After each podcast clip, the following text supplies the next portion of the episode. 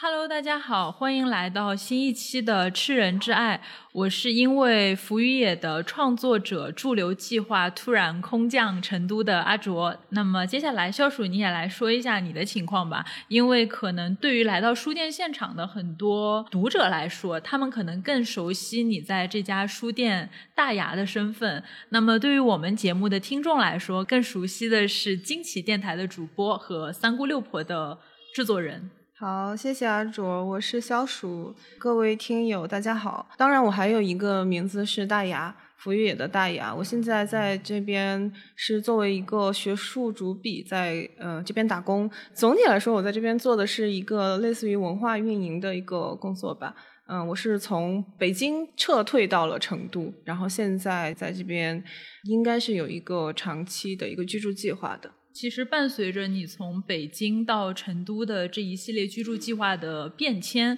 我相信很多的听友比较关心的事情是你的惊奇和三姑六婆已经断更很久了。关于这部分的内容，你有什么计划吗？我代表大家来催更。你提出这个问题，我就觉得我开始脸红了。当然，也有可能是因为我喝了酒的原因啊。嗯，现在呢，可以跟大家透个底儿的是，呃，三姑六婆应该会在今后以一个月一期的这样子的一个频率有一个稳定的更新，然后我们应该也会把一些相关的内容放在三姑六婆的一个公众号上。嗯，然后嗯，惊奇的话，我目前是有一点前途未知的这样子一个情况，但是我今后应该还会继续关注科幻相关的一些内容。那我们进入到今天的主题，今天我们主要来跟大家分享的一部作品啊，就是我们现在大家都看到的这部。小说名字叫做《薄如晨曦》。这本书的话题是非常有意思的，它是一个关于女巫的一个题材。那我记得这个话题其实对于销售来说是你是很感兴趣的。嗯，对。那也可以先听你来讲一讲是什么样的原因让你想要选择这本书来聊啊，以及为什么会对女巫这样的一个形象以及话题这么感兴趣呢？平时可能阿卓，你跟我私交还比较亲密的一个情况下，你应该是了解我是有一些暗黑呃艺术方面的一些兴趣的，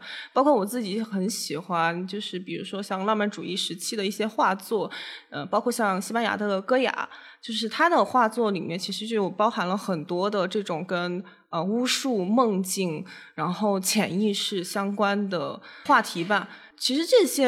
我们在明比较明朗的白天很少会谈论的话题，还有就是最常见的鬼故事，是我从小就比较感兴趣的一个话题。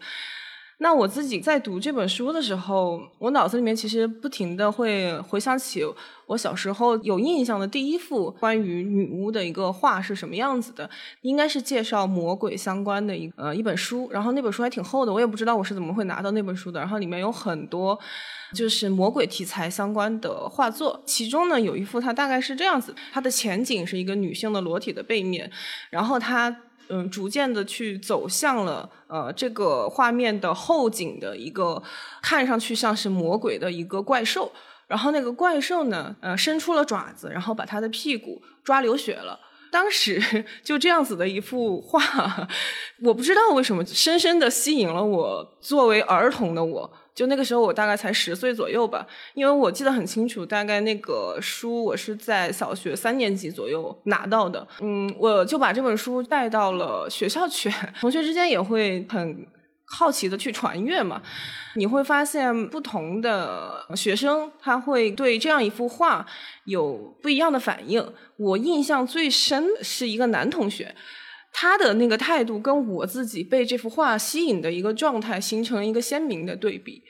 他当时他看到那幅画之后，他就马上就合上了那个书本。就他看到一个女性的裸体，然后他马上就合上了书本。他他没有注意到那个背后是一个魔鬼。他用四川话说了一句：“他说好小人哦。”我现在回想起来，我会把它理解为就是他不愿意去面对某种让他觉得害怕的东西的这样子一个反应，也可能在掩盖他的一些兴趣。哦，对，也有可能。但是十岁的小男孩，呃，说不清楚吧？我觉得这个是可能我最早的对于类似的一些话题可以追溯到的一个图景或者一个印象。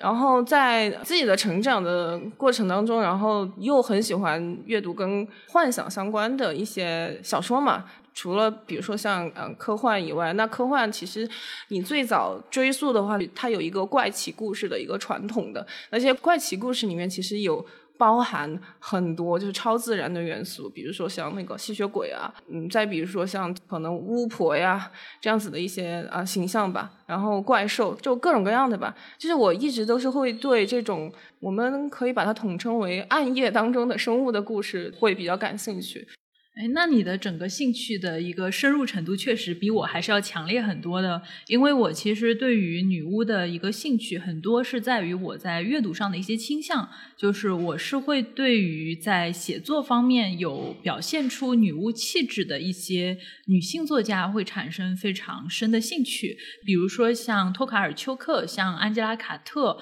这一系列，就是在他们的这种写作风格里面，能够体现出很强烈的这种。巫的气质的女性，我是非常感兴趣的，因为我们会从她的一个巫的书写里面看到另外一些不一样的东西。我们之后会讲到，就是女巫的这样的一个形象，她在经历过一系列的污名化，她在经历过一系列的，就是呃我们知道的这些血腥和残暴的历史之后，呃，我们的女性的作者她重新获得了“女巫”这个词语的使用权。而我们今天要介绍的这本书，它其实恰好就是以一个文学文本的形式，或者说是以一个小说的形式，它让我们看到了“女巫”这个词语，它如何从一种代表着。呃，原生的、自然的女性的力量的一个状态，它被贬斥到一个好像是魔鬼啊、地狱啊这种污名化的境地之后，然后女性再一次的夺回了这个词的使用权的全过程。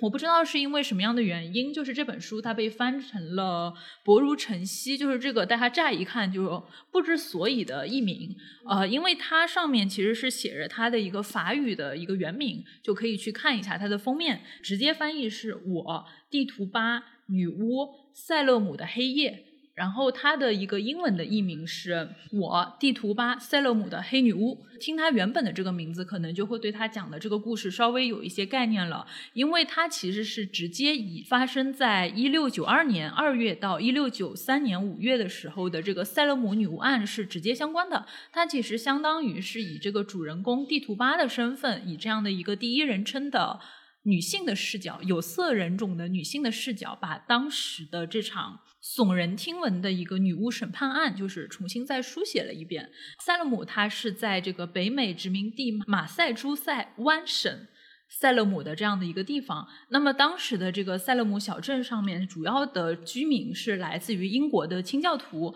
那么这些极端虔诚的清教徒，他们遵循着非常严苛的宗教的戒律。而当时的这个塞勒姆地区，它的生活条件是非常恶劣的，尤其是一六九二年的时候，他们遭遇了极端严寒的天气，伴随而来的还有饥荒，还有瘟疫。除此以外，我们知道，就是在北美殖民地时期，他们其实是有很多的印第安人遭到了呃殖民者的屠杀，然后这些印第安人他们会作为就是始终潜伏在殖民地周围的这样的一个威胁的力量，始终威胁着这些白人的存在。当然，这个说法很荒谬了。你们这些白人踏上了人家的土地，然后驱逐了人家，然后屠杀原住民，最后却要说这些人他来威胁我们的存在，就是这些说法是非常荒谬的。然后当时塞勒姆女巫审判案的开端，是因为当时塞勒姆镇子上的一个牧师。他们家的孩子是一对表姐妹，突然生了很奇怪的病。那么这两个女孩，她们分别是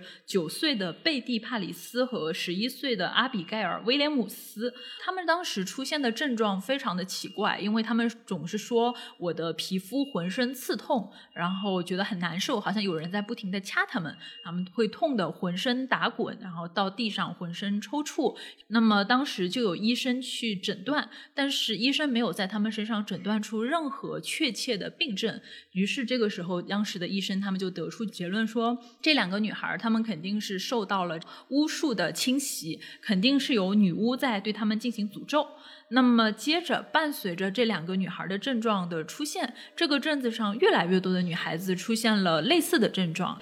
皮肤很疼、抽搐、昏迷、亢奋，就是一系列的症状。那么这个时候，关于巫术的这个恐惧，终于彻底的，就是降临到了这个塞勒姆的小镇上。既然已经得出了是女巫的一个指控，那么我们就要找出来谁是这个镇子上的女巫。那个时候，那个女孩他们指控了三个嫌疑人。第一个嫌疑人是第一个发病女孩贝蒂帕里斯家的那个有色人种的女奴蒂图巴，然后另外两个女性是。他们当时那个镇上像乞丐一样穷困潦倒的一个母亲啊，名字叫做萨拉古德。然后还有一个是平时很少去教会活动的，在这个镇子上地位相对来说也比较边缘的女性萨拉奥斯本。那么这三个女性之所以会被指控为是女巫，在当时的人看来是完全有理由的。那么地图巴它本身就是一个跟清教徒不同信仰、不同种族的奴隶。就是按照当时的一个考证，她应该是一个印第安人，或者至少她是一个原住民，她是一个有色人种的女性。那么她被指控平时在家里给那些女孩子们讲一些淫荡的魔鬼的故事，把她们引入歧途。除此以外，她还有一些就是呃非常糟糕的，就是说类似于使用巫毒术的一些嫌疑。然后是第二个被指控的女性，呃，我们刚才讲过，她是一个贫穷的，类似于乞丐一样的女性，然后她有一个女儿。而因为贫穷，他在镇子上有非常不好的名声，大家认为他会虐待儿童，甚至是偷走谁家的小孩子。这个是第二个嫌疑人，而第三个嫌疑人是那个萨拉奥斯本。我们刚才讲到了，他平时是不太去镇子上的一些宗教活动的，所以被认为是这个镇子上的一个异端人士。加上他之前有过就不被大家所认可的婚姻的历史，还有一些行为，所以大家认为就是说，呃，这个女性她应该也是女巫。那么面对这些残酷的审判，一开始的时候，那个重点被拷问的女奴地图巴，她是拒绝承认被指控的所有罪行，她拒绝承认我跟魔鬼有交集。但是很快，伴随着严峻的拷问，这个女奴她改口了。她说：“啊，她确实是在魔鬼的指派下对女孩施加了巫术，但是她不是自愿的，因为是另外两个人，就是萨拉古德和萨拉奥斯本，就是刚才被指控的那两个人，是他们指使她，并且强迫她去对女孩进行施咒的。但是后面的这两个女性，她们坚持否认，就是。”巫师的罪名，呃，但是很快，第三个被指控为是女巫的那个奥斯本死了，而另外一个萨拉古德，她她当时还怀孕，生下了一个死婴。她在法庭上遭受审判，而在她审判的时候，她的丈夫站出来指控她说。我觉得她是女巫，就算她现在不是，她很快也会是。然后包括萨拉古德四岁的女儿，也因为母亲被指控成为是女巫，所以她的女儿也被捕入狱。四岁的女儿被捕入狱，最后这个女儿也在法庭上做出了类似的证词，就是说我的妈妈是女巫。最后，萨拉古德是被判了绞刑，而那个第一个就是在这个女巫审判案改口去指控别人的地图巴，他被判处了无期徒刑。而这场互相揭发和指控别人是女巫的这个灾难，在这个时候仅仅是个开始。之后，塞勒姆小镇上的人，他们开始向中了魔一样，开始互相指控身边的人是女巫。越来越多的人，他们遭到了逮捕，然后被迫去指控其他人，因为在当时就是。审判女巫的法庭，他们遵循一种非常吊诡的审判逻辑。一旦一个人他被指控是女巫，如果他认罪并且指控其他人是女巫的话，那么他就能够免除死刑，能够免除追责，甚至有可能你会被释放。但是如果你不承认你是女，你拒不承认，那么你就会被作为女巫去绞死。所以当时导致的结果就是，越来越多的人他被牵扯到了这场。非常荒唐，但是极端残酷的女巫指控案里面，因为只要有人向当局指控一个人是女巫，那么哪怕就是说这个原告他没有提交任何的证据，他只是说我好像看到了有一个幽灵一样的东西，他在。施加巫术，哪怕他只是提供这样的证词，当局也会因此去逮捕嫌疑人，并且对他们进行审问。而这个审问的过程，当然就是强迫他们去承认自己是女巫的过程。所以在这一年多的时间里面，陆陆续续有两百多个人被指控使用巫术，而这些被指控使用巫术的人里面，绝大多数都是女性。直到一六九三年的五月，连当时这个省长的妻子也被指控是女巫。那么以这件事情作为契机，最后这个省长决定结束这系列非常荒唐的女巫审判，释放在监狱里面的这些巫术嫌疑人。但是到这个时候为止，已经有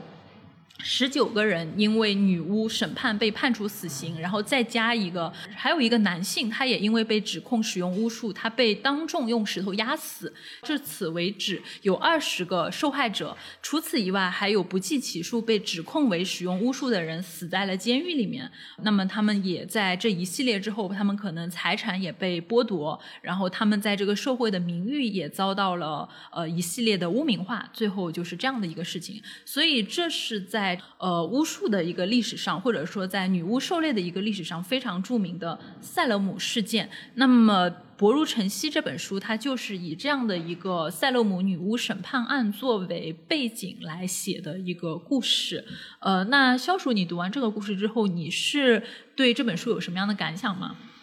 我其实就是印象最深的一个部分是他呃书写的那种离散感。然后后来，嗯，我去查了一下这个作者他本人的一些经历吧，浅浅的了解了一下，因为他的英文资料其实也不是特别多。从这一点也多少能够说明他其实在现在的可能西方文学界仍然是处于一个不那么中心，相反来说可能是还相对边缘的那么一个地位。正好跟他书中的呃人物也形成了某种很有意思的一个映照吧。就是我先简单介绍一下。我所了解的孔德，孔德他是出生在瓜德罗普岛，就是这个岛，因为因为我今天跟阿卓说起来的时候，因为我的地理知识特别的差，我还问他，我说你有没有听说过这个岛？然后阿卓，你你讲讲你当时是怎么怎么回答我的？就是我当时他讲这个名字的时候，我愣了一下，但是这个名字这种。熟悉的陌生感就立刻让我想到，它可能是西印度群岛上的这样的一片地方上的某个岛屿，因为它开头就在讲，呃，故事的背景发生在一个叫做巴巴多斯的地方。对对对。然后我在。我在看这本书的时候，我的第一反应是巴巴多斯是一个什么地方？然后他又讲到巴巴多斯这个地方的首都是布里奇顿。嗯，对这个名字开始熟了，就因为有一部英剧叫做《布里奇顿》，所以我当时以为那大概是一个英国的地方吧。然后后来我发现不是，原来这个巴巴多斯岛它是一个位于就是加勒比海附近的一西印度群岛，是位于加勒比海那边有几十个海岛构成的区域。这个区域里面。有非常多的岛国，他们可能一个岛是一个国家，也可能是 N 个海岛构成一个国家，然后他们有一系列，就是像巴巴多斯。还有刚才那个什么名字？瓜德罗普岛啊，瓜德罗普岛这一系列我们读起来 非常奇怪的名字。而那块区域其实就是当年那个哥伦布他去寻找新大陆的时候，他以为自己找到的是印度，然后但是他没有找到。就我们这个历史应该是知道的，他没有找到印度，但他至死都认为他那个找到的那片。是吧？对他至死都认为他找到的那片地方是印度，呃，所以他就把那块地方命名为印度。那后来我们就把那个地方叫做是西印度群岛。对，那个地方是位于南美洲和这个加勒比海中间的一个区域，就巴巴多斯。就是这个瓜德罗普岛这个岛上的原住民呢，他们就是确实是印第安人的一支吧，他们是阿拉瓦克人。然后我记得《薄如晨曦》这本书里面也有提到阿拉瓦克人，就是历史上这个岛它曾经被西班牙、法国入侵过，然后它现在是属于法国的十八大区当中的一个，对，大概是在二十世纪七十年代的时候。啊，成为了法国的一大区。然后，嗯，作者孔代他自己是家里面最小的孩子，他家里有八个孩子。孔代的父母他们是这个。瓜德罗普岛上的黑人里面最早做教师的一批人，所以其实他可能相对于岛上的其他的黑人群体来说的话，他能够接受更好的一个教育，这个是他的一个基本的一个背景吧。然后在家里呢，孔代的母亲，因为孔代母亲也是一个教师嘛，会给他们家的女孩子上课。然后他的爸爸呢，就是孔代的爸爸，他自己是开了一个小型的银行。从这样一些零星的一些碎片，我觉得大概能够推断出孔代他本人横向比较的话，在那个岛上应该算是呃家境还不错的这么一个家庭，出生于这样子的一个家庭。然后他本人自己的一生也是挺离散的吧，可以这么说。他出生于瓜德罗普，我们刚刚也说了，但是他后来又去了法国念书。然后他可能是在法国成为了一名马克思主义者，然后他以马克思主义者的身份去到了非洲，去到了那边的几内亚和加纳，然后在那边也和一些呃我们现在所熟知的一些革命家有过一些呃交往，也是在非洲的那段时间，他因为他会参与一些抵抗运动。或者是一些所谓的革命，他后来被驱逐了，然后他又回到了法国，又继续的从事了一段时间的教书的工作。最后呢，他是去到了美国教书，他在呃美国的很多学校都是有教职的。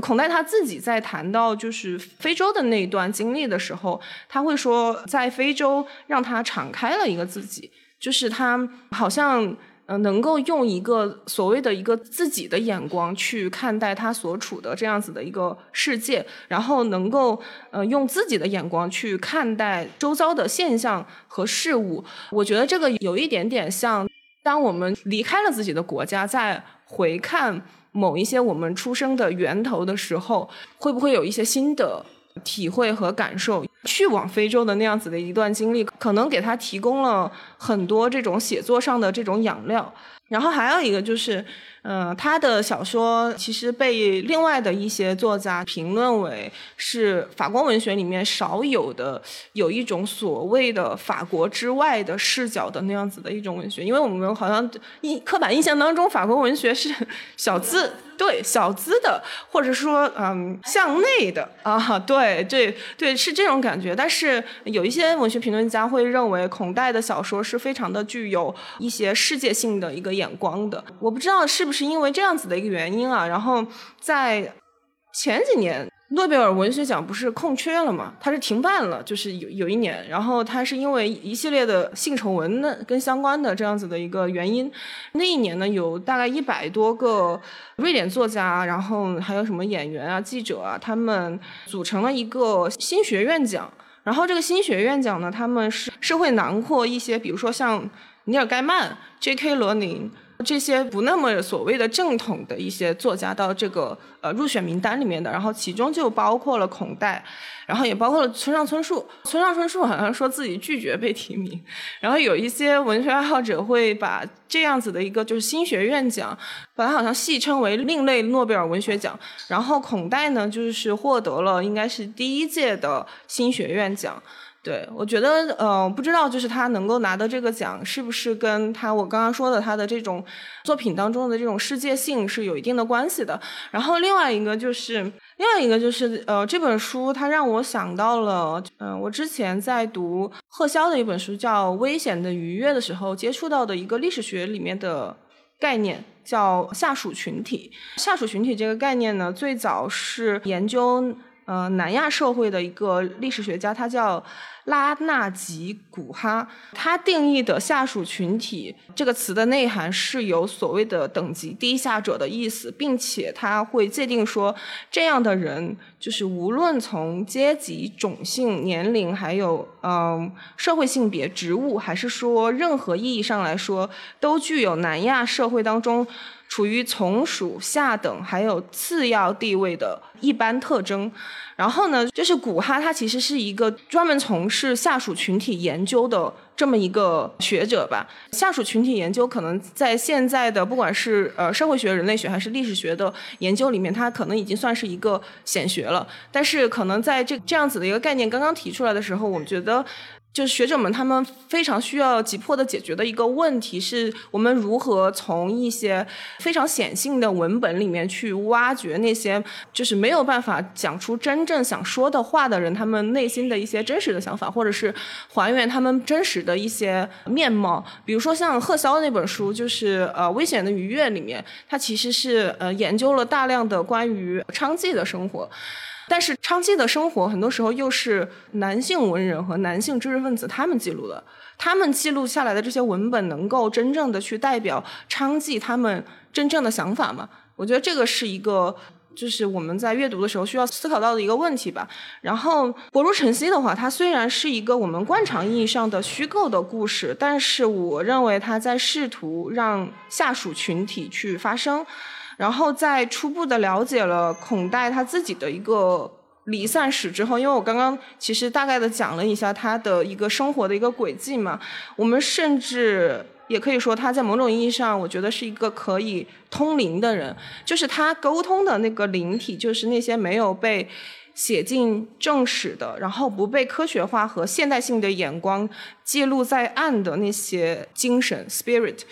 所以其实你在翻开这本书的扉页上，你能够看到一段很神奇的话。这段话我可以稍微念一下。嗯，他说：“地图八和我度过了整整一年亲密无间的时光，在我们不间断的长谈中，他向我托付了从未对他人透露过的秘密。其实就是地图八是在试图用他的一个灵体在跟他讲话。”哎，你刚才讲的这一点，其实恰好也是我读《薄如晨曦》这本书很有意思的一个点。从我个人的一个阅读经验来说，我是没有办法把这个书当成是一个。纯粹的文学文本来阅读的，就我不知道其他的读者他对于这个小说的进入方式是怎么样的，但是我自己的一个阅读的状态是，我会注意到这本小说里面它的每一个人物的设计，每一个情节的推进，它都不是一个单纯意义上的文学的虚构和想象。它背后有大量的研究工作，就是我们刚才讲到，它的这本书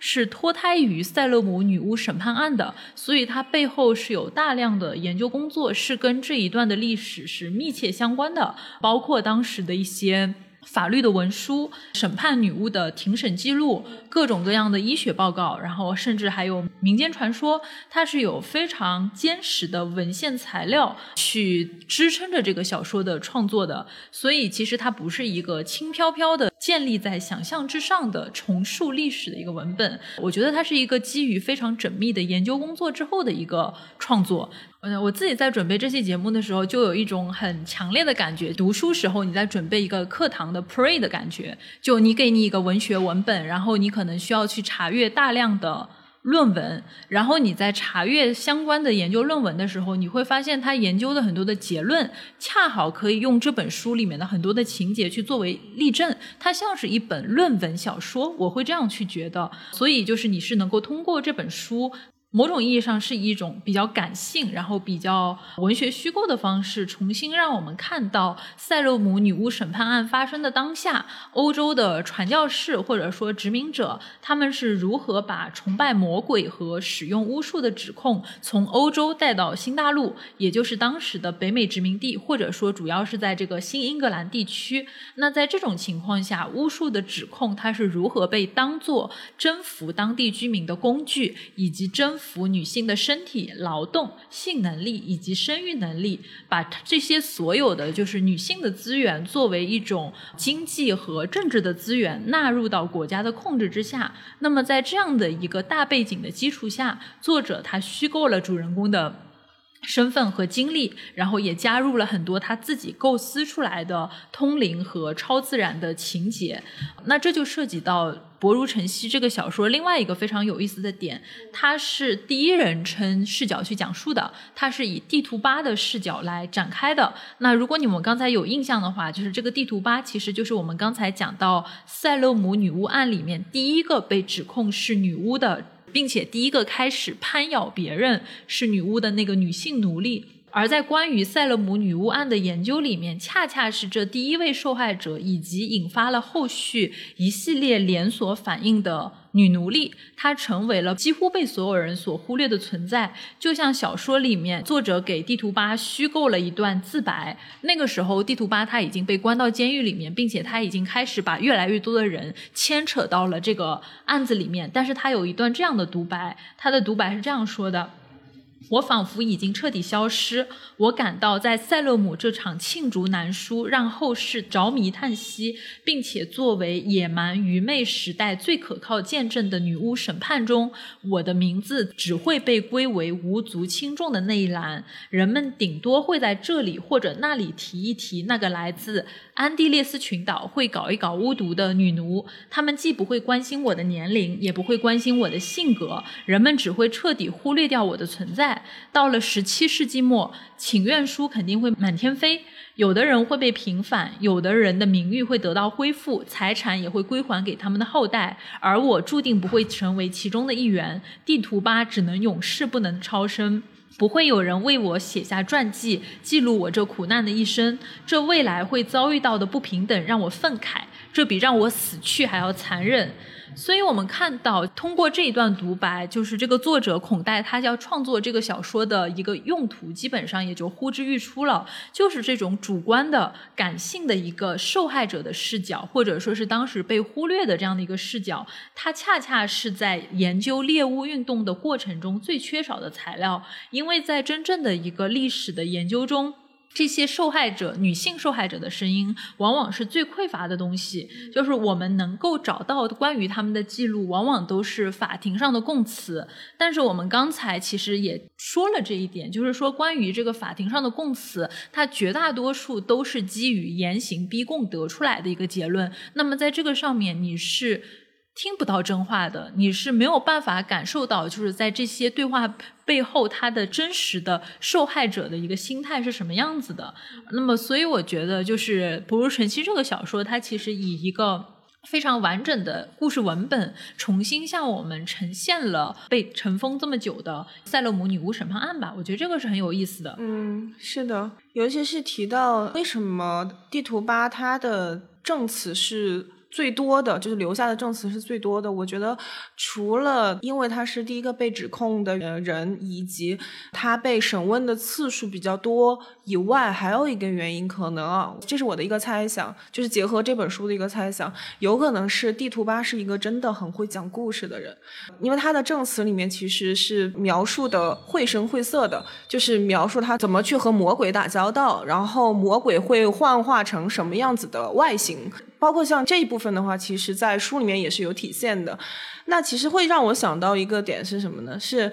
马尔克斯还是哪位男作家有一个小说叫《活着为了讲述》，是吧？但是其实我看完这本书，我会觉得地图巴士讲述是为了活着，他用自己的讲述，用自己的证词去完成了一个权力的上位者想要听到的故事，而且是说的绘声绘色的一个故事。而他说出这个故事的原因源头，就是为了活着，仅此而已。但是后世可能会有人把他这样一个。绘声绘色的故事，继续的去当做女巫存在过的证明。恰好就是在她被指控为是女巫的罪名之一，不就是她会绘声绘色的向家里面的小孩子讲述那些魔鬼的淫荡的故事吗？但是恰恰和地图吧那么详细的一个庭审记录作为印证的另外一面，她的生平就是在她被捕入狱之前，她究竟是一个什么样的人？她有过什么样的经历？以及在她被捕入狱之后，因为我们知道她后面虽然是被宣判无期徒刑，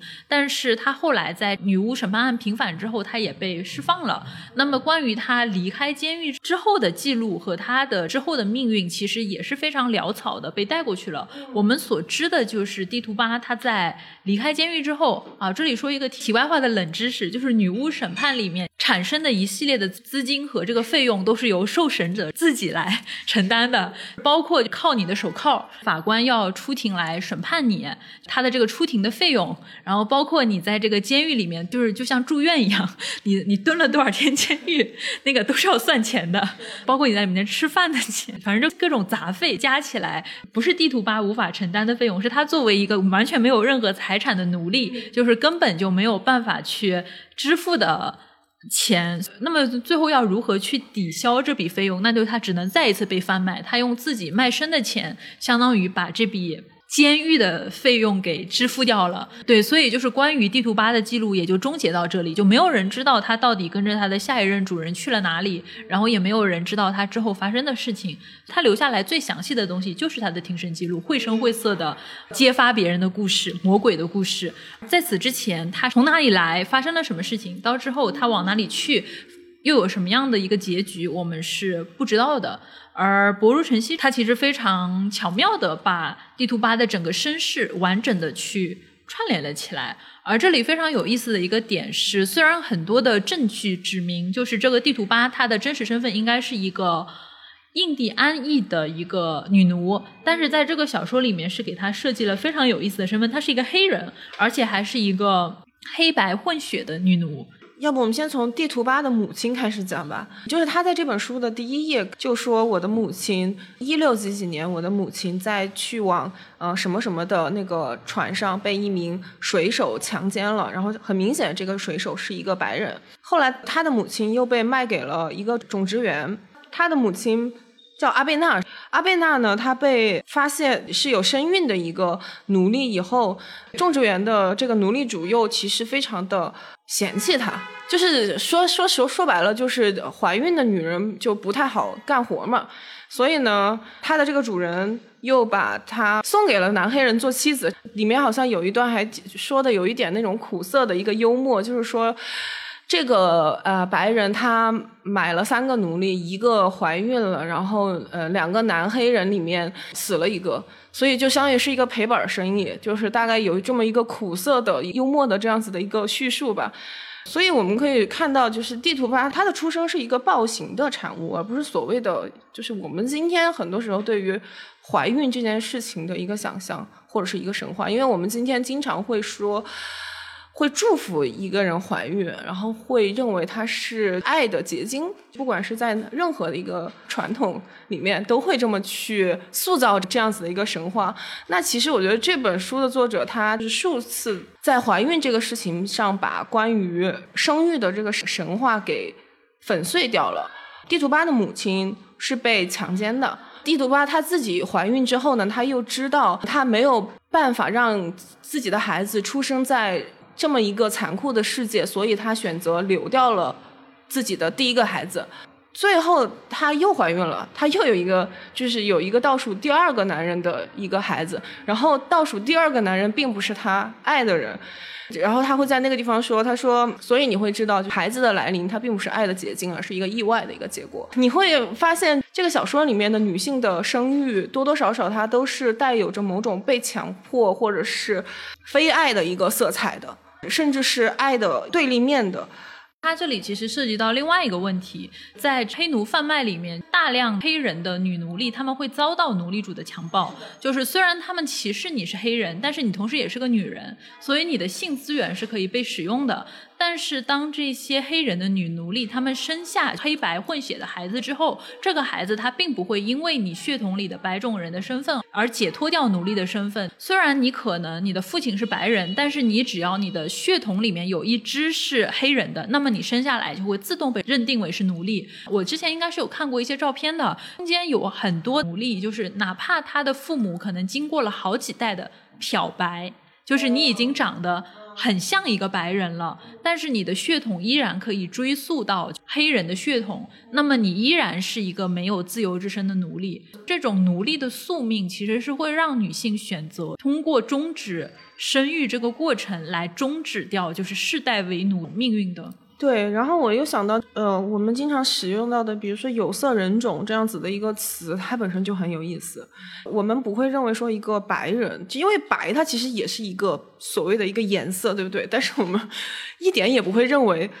白人是一个有色人种，就是所谓的有色人种，全部都是白人之外的人。然后我我再补充另一点，就是其实，在惯例上的认知，一个拥有生育能力的黑人女奴，她其实在贩卖的价格上是会比男性的奴隶价格要更高的，因为他有生育能力。如果说你买了一个黑人的女奴隶，然后这个女奴隶生下的孩子，她会自动的成为你的新奴隶。如果说我们纯粹的把奴隶的身体和女性的身体视为一种经济资源的话，那么实际上适龄的能够生育的黑人的女奴隶，她能创造的经济价值是远远的大于一个成年的黑人奴隶的价值的。所以就是在很多的黑奴贩卖的一个情况下，具有生育能力的适龄的黑人女奴隶价格是更高的。地图巴他就是这样的一种情况下被生下来的一个黑白混血，但是生生下来就是一个奴隶的孩子。那么在他七岁的时候，他的母亲死掉了，原因是因为还是刚才讲的一个熟悉的问题，他的母亲虽然是一个黑人，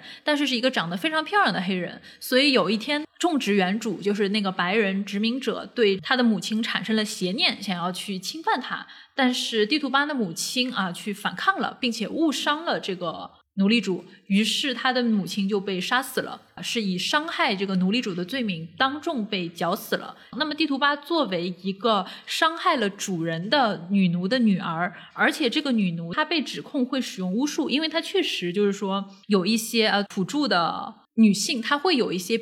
自然的通灵之力，所以最后这件事情被污名化成为。地图巴是一个会使用巫术害死自己主人的邪恶的女黑人的女儿，而地图巴作为一个不祥的象征，做奴隶都没有人要，就把他赶走了，赶出了种植园，他就成为了一个逃奴，但是他因此获得了自由。短暂的获得了自由，但是他后面又他爱上了一个黑人的奴隶，然后他为了跟这个黑人的奴隶在一起，自愿以一个自由之身跟这个奴隶一起去做了别人的奴隶。其实可以稍微补充一点的是，就他被驱逐出。呃，种植园之后，他过着一种自由且艰苦，然后自给自足的那样子的一个生活吧。然后，其实书里面大段是描述他是怎么样子去生活的。我觉得他有一种自由和孤独并存的那样子的一个状态，就是其实他内心有某种矛盾。他成为一个自由人之后，他和他的那些黑人社群的人是失去了联系的。他就是各种意义上的一个边缘人了，既不是黑奴，但是他又不是完全的一个自由人，所以他其实是没有朋友的。其实我觉得这个是不是为他的通灵有一些情境上的，或者说心态上的一种准备？我觉得，就是边缘群体还要边缘的人，才是更加可能获得这个通灵的能力的人。嗯，甚至我觉得。地图巴在自愿的去嫁给那个黑人奴隶的时候，他其实是有某种讨厌自己啊情绪在那个地方的，因为那个时候他就已经开始在反思奴隶的一个生存的一个状态了。嗯，没有人像我这样是自愿为奴的。这里其实涉及到一个很有意思的情况，就是说，我们刚才讲到地图八，他因为自己的一个身世的原因被驱逐出了种植园，获得了短暂的自由。但是当他拥抱自由之后，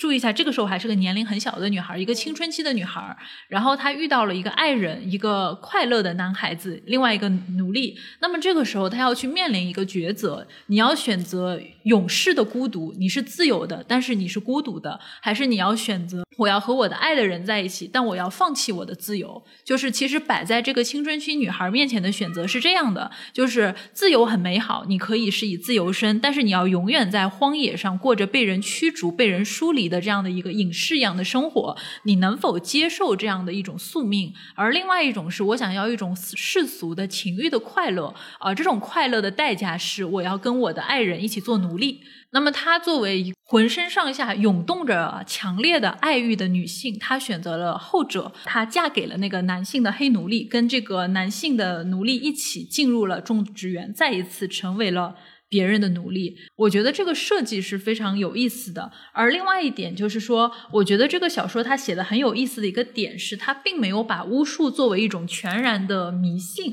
然后也没有完全的把地图巴这个人他设置为一个全然无辜的受害者，包括他被指控使用巫术的这件事情，他确实是会使用某种。巫术的，但是这种力量，它跟巫术审判里面把中世纪的基督教的那种恶魔幻想，以及理性主义，还有那种官僚的法庭程序所拼贴出来的邪恶巫术是不一样的。包括就是地图巴的母亲阿贝娜，她也是会使用巫术的，或者说这更类似于是一种。自然之力的东西，它有点像是万物有灵的那种感觉。包括小说里面有讲到，地图巴他在七岁的时候被驱逐出奴隶主的种植园，然后只能在荒野上流浪。那在这个期间，一个叫做曼雅雅的老妇人收留了他。这个看起来疯疯癫癫的老妇人，实际上也是一个具有通灵能力的人。而这个老妇人不是非洲被贩卖过来的黑人，就是我们刚才讲到的，就是地图巴的身世，他的母亲是从非洲贩卖过来。来的黑人，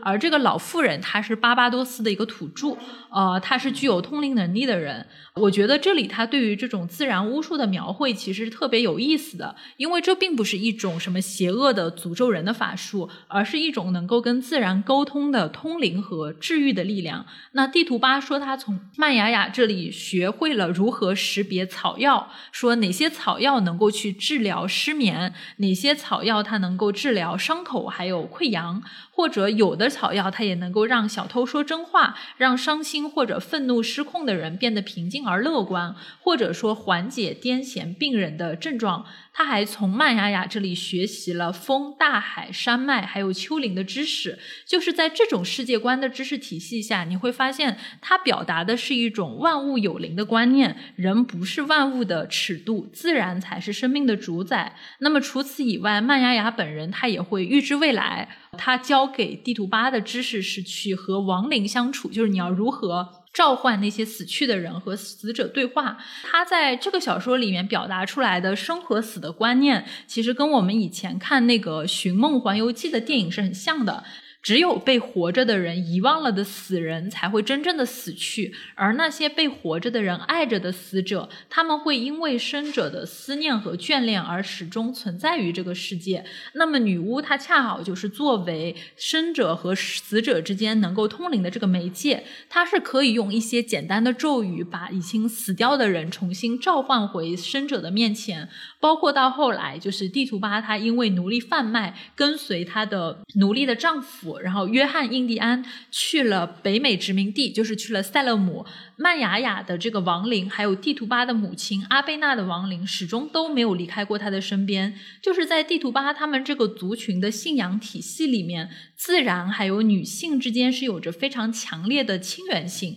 尤其是老年的妇女，就是因为老年的妇女活的时间足够的久远，她们拥有最丰富的经验和记忆，然后也掌握着最可靠的知识和历史。他们能够成为整个族群文化的承载者者和见证者，所以地图巴他们所谓的一个巫术的知识体系里面，其实你们刚才听也是能够听出来，他们有非常多的类似于草药学甚至是医学的知识，然后也有一些。地理学和天文学的知识，这些东西它中间可能会混杂着一些可能不准确的蒙昧的东西，但是我们不可否认，它是一种跟我们现代的呃，就是西方他们所盛行的这种现代。科学啊，不太一样的一个知识体系。欧洲的那种知识体系，它会把自然去视为是一个等待被开垦和征服的对象。而这种巫术，我们被他们理解的这种原住民的巫术，它是一种人和自然是能够亲密相处，人应该是顺着自然的力量，然后去获得我们对于自然和自己生命的一个控制感。就我觉得它里面对于巫术的描绘是很有意思的。其实我觉得，就是他召唤灵体的这个过程，有点像是在跟呃作者他自己的一个写作的一个动机，或者是他写作的这个过程，形成了某种很有意思的一个相互隐喻的一个关系。因为我们刚刚提到，这个作者他其实是在挖掘那些隐藏的这些声音，就是没有办法可能被正史记录下来的声音嘛。然后在这本书里面，其实他有有这么一段话，他说：“我的国家有两张面孔。”一张上面跑着奴隶主的敞篷马车、持枪警察的战马和凶狠狂吠的猎犬，那另外一张呢是神秘又隐蔽，由密码、耳边私语和缄默协议组成。我就活在后面一张上面，被所有人一起守护着。就是作者他本人的这么一个写作的过程，好像就是一个在写出那些最。表面的文本底下所隐藏的没有办法发出来声音的所谓的那些嗡嗡嗡的群体，他们的声音就是他们就是某种灵体。对我觉得这个很微妙，就他们形成了某种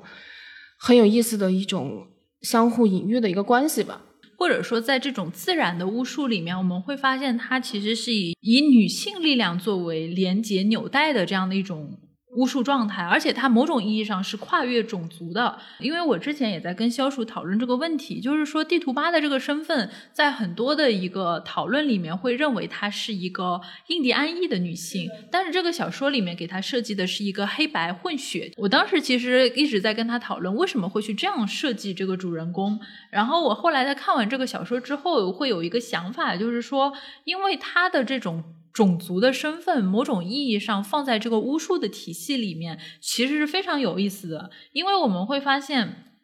那些具有巫术的人在死后，他们会继续以亡灵的形式存在于这个世界上。在地图巴需要帮助的时候，来到他的身边。我们可以看一下这些成为亡灵站在地图巴身后的女性，她们分别都是什么样的人？首先是地图巴的母亲阿贝娜，她是一个拥有自然之力的这样的一个女性，她是一个来自非洲的黑人。然后是地图巴本人，他是一个黑人和白人的混血。然后是地图巴本人的第一位老师，这是一位出生在西印度群岛巴巴多斯的一个土著的女性。虽然都是有色人种，但是他们是一个是来自非洲，一个是来自美美洲，是不一样的。接着是。地图巴被贩卖到了美洲，那里也有印第安的女巫的亡魂，叫做朱达怀特。朱达怀特他说自己是曼雅雅的好朋友，但实际上朱达怀特跟曼雅雅在生前应该是没有见过面的，因为朱达怀特他是。北美殖民地的印第安人的女巫，而这个曼雅雅她是巴巴多斯土著的一个女巫。他们实际上在活着的时候应该是没有见过面的，但是他们却以通灵的方式互相结识，并且成为。好朋友，包括到了后来，就是地图巴他在监狱里面认识的一个同性的恋人，就后来成为他同性恋人的赫斯特，在死后也成为了地图巴的亡灵。而这个赫斯特他其实是一个白人，他是有着基督教信仰的牧师的妻子，而这些人在他们死后全都以。巫术的纽带站在地图巴的身边，随着他的人生轨迹，从巴巴多斯前往北美殖民地，包括他后来就是从这个北美殖民地回到巴巴多斯，这些亡灵全都跟在他的身后去给予他帮助。所以我当时就会在想，这样的一种对于巫术的描写里面，我们其实是能够感受到一种类似于女性乌托邦的一个美好的力量。包括就是那些黑人的女奴隶，不管是阿贝娜也好，还是地图巴也好，他们作为奴隶的身份，在白人的奴隶主身边的时候，他们也会以自己的力量去帮助那些殖民者的妻子，因为那些女性的白人，他们其实在自己家庭关系里面也是一个受害者，那么他们会很不吝啬的以自己所掌握的草药知识和巫术的知识去帮助那些女性，哪怕这些白人的女性在后来会成为迫害。他们的一份子，他们依然会去提供这样的一个帮助，所以我当时就觉得，他对于这种巫术的描写，它包含着一种非常美好的女性乌托邦的这样的一个想象，就是女性可以跨越种族的隔阂，能够互相的连结和互助，而且女性的亡灵可以通过这种巫术自由的迁徙和漫游，女性的身体是这种神圣的自然之力的一个载体，也是通灵的媒介。那么这种力量它是很强大的，但与此同时，它对于整个殖民社会或者说是资本主义社会伦理他们的一个建立，却又是充满破坏性的。嗯，您刚刚说到，呃，就是很多会通灵的女性都是年纪偏大的女性，对吧？我就想到我在某一个晚上，就是因为我也是一个喜欢夜间漫游的一个人，然后但是同时我其实会有有一点点恐惧，嗯，在晚晚上走夜路这件事情，但是我又很向往那种可以去走夜路的那样子的一个呃生活，我就想到那个。夏维亚普拉斯说的那样，他大概说过，就是上帝，我多么想在夜间行走，跟陆工水手一起聊天，然后搭话。但是所有的这些，我我所有的这些愿望都会因为我是一个女人而怎么怎么样，就是被破坏吧，大概是这么个意思。他对夜晚行走的这个恐惧就来源于这个，就是她她是一个年轻的一个女性，然后我也有这种感觉。然后我我为什么会说到，就是我在有一个晚上，我其实遇到过一个。就是年纪很大，很明显就是可能已经七十多岁的一个老太太，就在成都。当时是在一个挺荒凉的一个地方，因为那个地方是成都的一个有点偏郊外了，然后你需要去，我当时是去看完演出，看完演出很晚了，然后要坐呃夜间的公交车，大大概是这么一个情况。然后我在过马路的时候，周围都没有人，然后我就看到一个提着那种很明显是垃圾袋的那么一个呃老年人，他应该是一个拾荒者，他就走在城市当中。然后我当时就是心里面就有有一种很很异样的一种感觉。就是在我们我们对于夜间和城市行走这件事情的想象当中，好像我们觉得老年人应该是被排除在外的，呃，或者是说，因为他觉我们会觉得说晚上是更加危险的，而一个女性的年老的一个人，嗯，他为什么会在那个时间段出现在那样子的一个地方？我当时心里面就就有一种说不出来的一个异样的一个感觉。我们好像对于一个稍微年纪大一点老流浪汉之之类的，好像觉得好像没有那么的异样啊。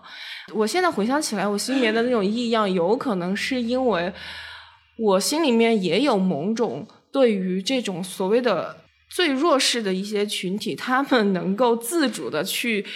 做一些自己想做的事情的那种力量的一个恐惧。我其实也会以一个殖民的一个眼光去。下意识的去看待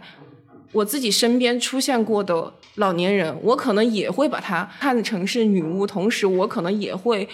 忌惮他身上的这种女巫的这样子的一种力量。讲到的这种老年女性，因为年龄和经验所获得的这种知识和智慧。其实恰好也是以前为什么这样的女性会被指控为女巫的原因，就是我们其实在这个心态上是可以去理解的。我们刚才讲了那么多被污名化的女巫，那么我们也可以想一想到底什么是女巫，什么样的女性会被认为是女巫，以及就是说为什么女性的力量会这么让人恐惧，包括就是猎巫这件事情到底是怎么回事。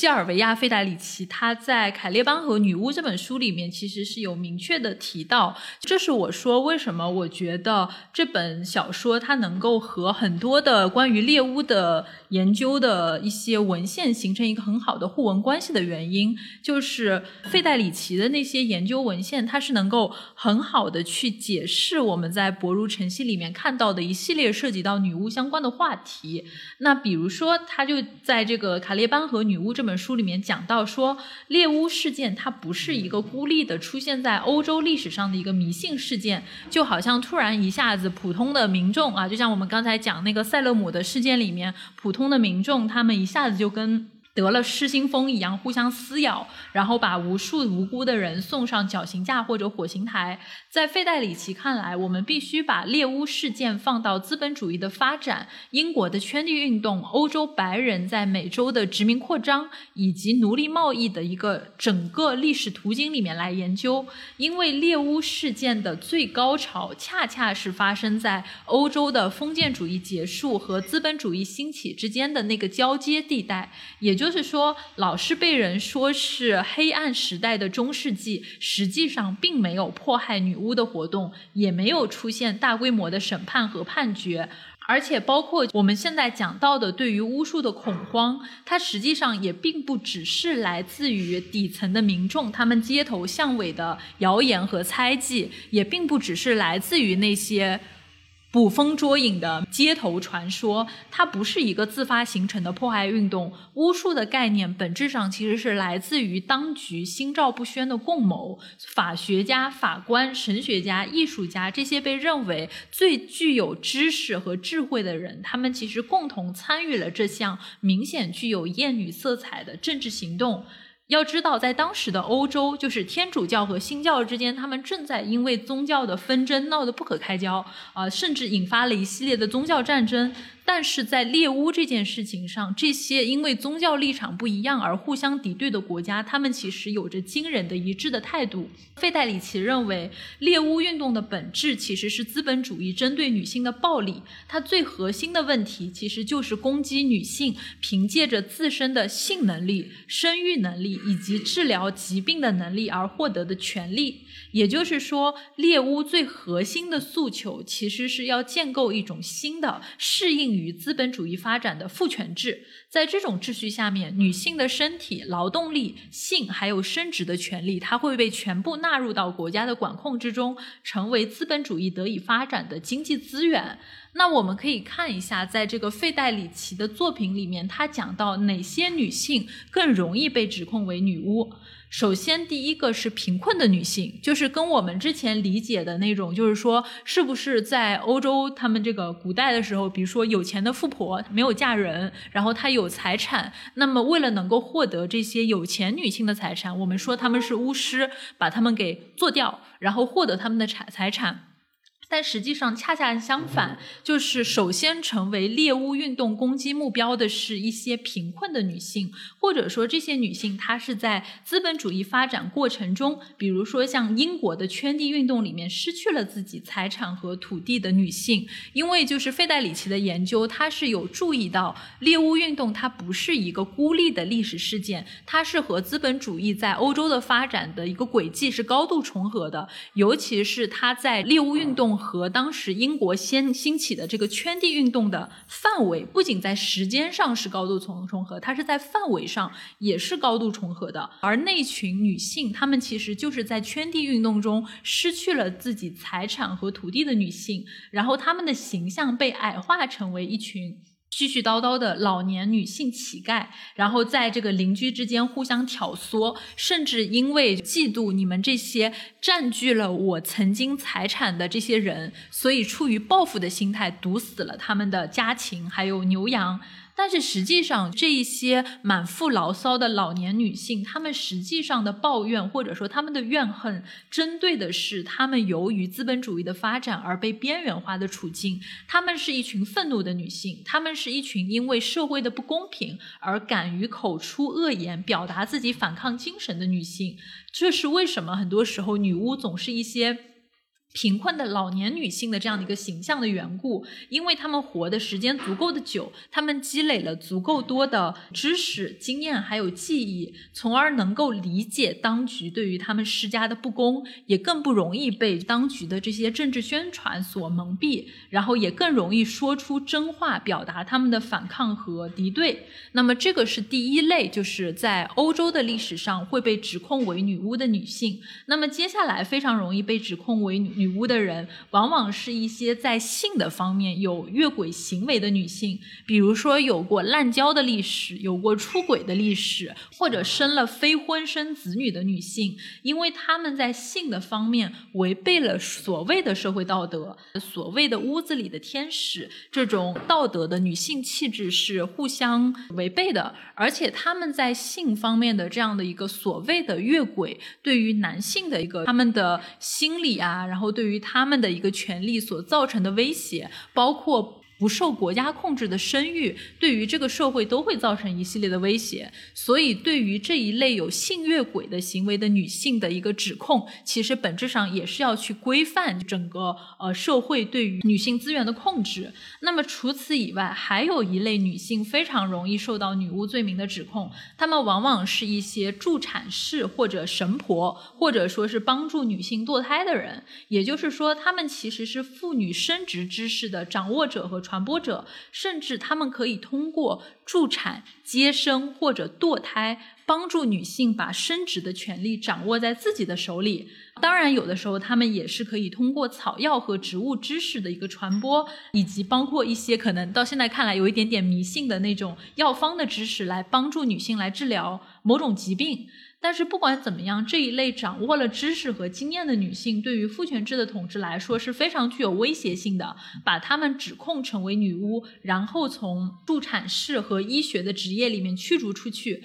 本质上也是在削弱女性对于自身生殖权利的一个控制权。这个其实跟我们之前所熟知的，比如说啊，我们在医院里面，好像绝大多数的医生都是男的，而护士好像就是由女性来担任的这样的一个。职业认知其实是非常符合的，但是在这个职业认知之前，实际上掌握着这个生育或者说产房一系列医疗知识的人是女性，是通过了一系列的这个过程，就是。把这个女性从这种医疗的一个知识领域里面驱逐了出去，然后最后变成了现在我们看到的这样刻板印象的一个样子。所以这三类女性其实是在欧洲的一个猎巫历史上非常容易被指控为是女巫的这个女性。那么也就是说，我们其实能够看到，它所针对的这几类女性，本质上就是为了建立起一种针对女性的恐怖制度，并且塑造出一种新的女性气质。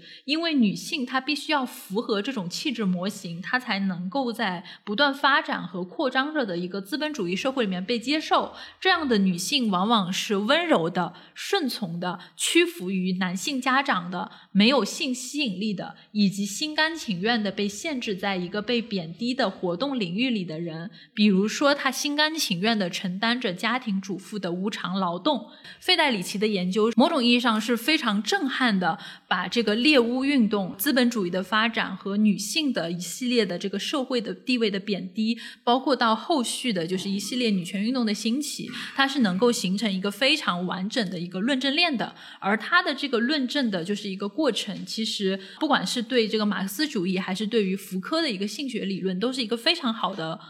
补充。说补充，我都觉得有点对不起费代里奇的理论，就是它是一个非常有力的一个，某种意义上是反驳，我都觉得是。所以这也是就是为什么猎巫它会被认为是一场前所未有的针对女性的暴力和战争，因为它的本质就是。贬低女性，把女性妖魔化，摧毁女性已经获得的社会权利，并且破坏女性团结的基础和可能性。因为在对女巫的一个严刑拷打和虐杀的过程中，它其实无形中又告诫了那些在死刑台旁边就是围观着的女性，告诉他们，就是一旦你。不顺从，一旦你被指控成为女巫，那么这些台上的这些血淋淋的下场就是你们的下场。这也是为什么女性的团结和友谊，它在猎巫的一个语境下会变得不可能的原因。因为在酷刑和死亡的威胁面前，恐惧的女性她们不得不形成一种互相提防，甚至互相揭发的。疏离甚至敌对的关系，邻居、朋友、母女，所有的关系都是不可信的。那么女性就会被彻底孤立，成为原子化的存在，只能依附男性而生存。所以，我觉得在薄如晨曦的这个文本里面，就是刚才我们讲到的一系列理论的知识，它会非常清晰的在情节上面形成一个对应。因为我们刚才讲到，它的故事的原型是来自于殖民地的塞勒姆女巫审判。那么我们刚才讲到的这些关于猎巫的知识背景和结论，虽然是发生在欧洲的，但它依然是适用的，因为在费代里奇看来，发生在欧洲的猎物运动和发生在殖民地的一个猎物运动本身，它是存在着连续性的。包括其他研究这个问题的学者也多次提到，在新大陆和殖民地，猎巫也是当局用来灌输恐怖、摧毁集体抵抗、让整个社区的成员闭嘴、保持沉默，以及瓦解成员团结互助的一个策略。也就是说，猎巫它是在资本主义通过殖民化。和基督教化的全球扩张的过程中，被强硬的植入殖民地的一个迫害手段。呃，费代里奇的这一系列研究，它其实是能够很好的为我们去理解《薄如晨曦》这本书提供很坚实的理论基础。然后，我记得我们在准备这期节目的过程中，你还提醒我要去看女巫的那部电影。那接下来你要不要来跟我们讲一下这个电影是怎么回事？为什么你会这么感兴趣呢？嗯，我觉得我好像今天录这个节目，其实更多的时候，有时候，嗯，就除了我是一个女性主义者的一个身份以外，还有一个原因是因为我是一个恐怖迷的这么一个身份吧。我最早关注到女巫这个呃电影，是因为它当时出来的时候，就是打着它是 A 二四的。电影公司的一个所谓的呃新型恐怖文艺片的这么一个旗号出现在市场当中的，所以它出来的时候我就一下子就注意到它了。不过我当时看的第一遍的时候，我可能更多的是会关注到这个电影的它的美学的部分。然后我最近是跟阿卓又重新看了一遍嘛，虽然我们是在不同的时间看的哦。这个电影简单的一个情节就是有一个清教徒的一个家庭，他们被他们原有的教会驱逐了。驱逐了之后呢，他们就到了一个相对来说比较偏僻的一个地方要谋生。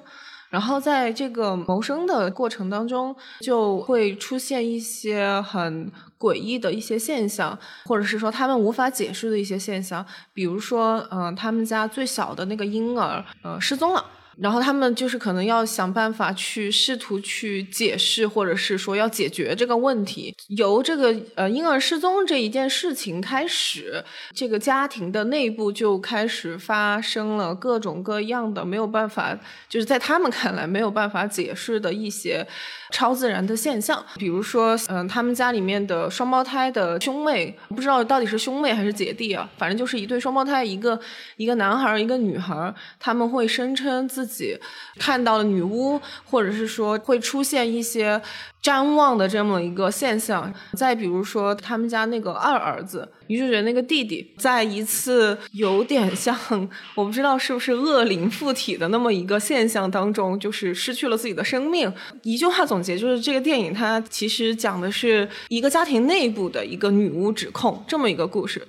呃，这个其实还蛮有意思的，因为你刚才讲到，它其实是以一个家庭内部的故事，直接去影射了发生在北美殖民地的这样的一段是女巫指控的一个历史吧。因为它中间有很多的对话是直接来自于自于当时女巫审判的一些庭审记录里面，包括就是那个清教徒家庭他在荒野里面那种非常艰难的生活，也是映照了那批到新英格兰地区开辟自己生活的清教徒的状况。而且这种状态下面，我们。会看到，就是他们来到这个地方之前，首先要面临比他们先一步抵达这个地方的法国殖民者的威胁，然后又要小心那些被驱逐的印第安人的报复。而且我们看到，就是说这种极端艰难的生存环境，也让他们的生活充满各种各样的危机。这样的一个荒野求生的基督教家庭，其实本来应该在呃我们很多关于基督教的论述里面，比如说荒野，它是一个神迹的地方，你是一个接触信仰，然后接触呃希望的一个地方。但是在殖民地的土地上，荒野它意味着恐惧，意味着未知。然后在这样的一个环境下，所有的清教徒的家庭成员们，他们坚持着极端虔诚的宗教信仰以及极端教条的生活方式，并且我们能够看到这个家庭里面，它有包含着非常严苛的一个父权制的大家长的一个家庭氛围。就是如果你们去看那个电影，它你会看到有很多的构图，就是他们一家人坐在那里吃饭的时候，他的爸爸就像那个基督一样的坐在画面的最中心，然后后面的那种家里那种破房子的木头格。格纹就像是一种圣光的那种状态，就它有很强烈的这种隐喻，然后让这个关于巫术和罪恶的故事变得非常的压抑和诡异。我是觉得这个电影也是可以作为就是一系列的参照去看的。那我自己对于这个电影就是印象非常深刻的是，这个家庭里面那一对非常年幼的双胞胎的弟弟和妹妹，他们的身上有一种不同寻常的邪恶和偏执。在这种巫术指控案子里面，没有童真的孩子。没有天真的孩子，孩子一点都不像孩子，他们会表现出一种非常强烈的邪恶和偏执的那种气质。他们从一开始的时候在家里面开玩笑说啊，我们家的大姐姐她是女巫。然后在其他家庭成员心里种下猜忌的种子，到后来他们无所不用其极的去栽赃自己的姐姐是女巫，不惜自己装疯卖傻，然后满地打滚，就像我们刚才讲到的那两个雇主家的孩子去栽赃地图吧一样，就是也要去陷害，说是姐姐给自己下了诅咒。然后这对双胞胎的孩子的性格里面，他是有一种让人觉得脊背发凉的天真的残忍，他们不断的被自己的父母灌输。书魔鬼和地狱的概念，就是你们会看到，在这样的一个语境下成长起来的孩子，他们的世界观是变得非常的纯粹和残忍的。他们甚至不知道自己学会的那些语词到底是什么意思，却已经学会了用这些可怕的概念去祸害别人。就这个很恐怖的，我觉得。我觉得还有意思的一点是，因为阿卓刚刚提到了，就是那两个小孩，他们是最先发出巫术指控的人，但是呃，女主角托马辛她去保全自己的一个方式，就是反过来去指责她的弟弟和妹妹，他们俩才是恶魔。猎巫运动其实，在呃任何时期，它都有一个特点是被指认为巫的人。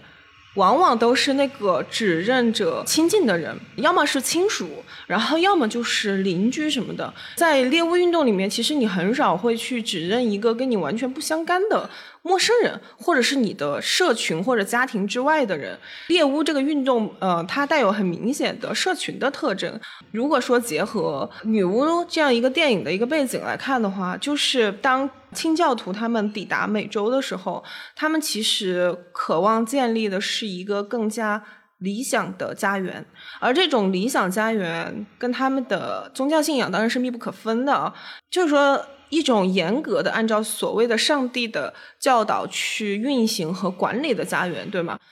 当这个理想它越崇高。他对于不能够达成理想的这种恐惧就会越强大，任何破坏所谓的社群的这个力量都会被指认为是上帝的对立面，也就是恶魔。而在这个过程当中，女性，然后